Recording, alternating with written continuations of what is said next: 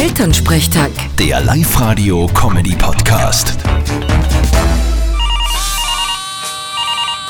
Hallo Mama. Grüß dich, Martin.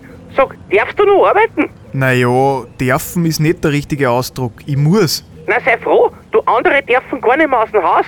Aha, kennst du da wen? Ja, der Stranzinger Fredel, der ist seit Samstagmittag in Quarantäne. Der darf nirgends mehr hin. Der muss alle im Haus bleiben. Und das für zwei Wochen. Das ist ein Wahnsinn. Wieso denn das? Hat er sich infiziert? Ja, seine Frau sagt, es besteht der Verdacht.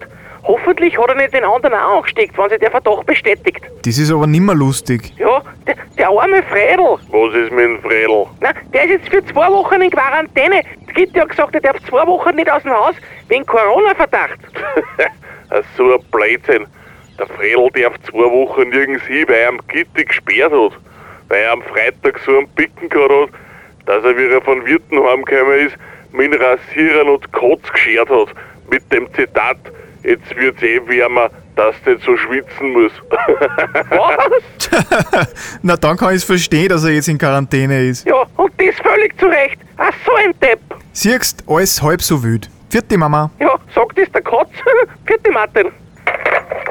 Elternsprechtag. Der Live-Radio-Comedy-Podcast.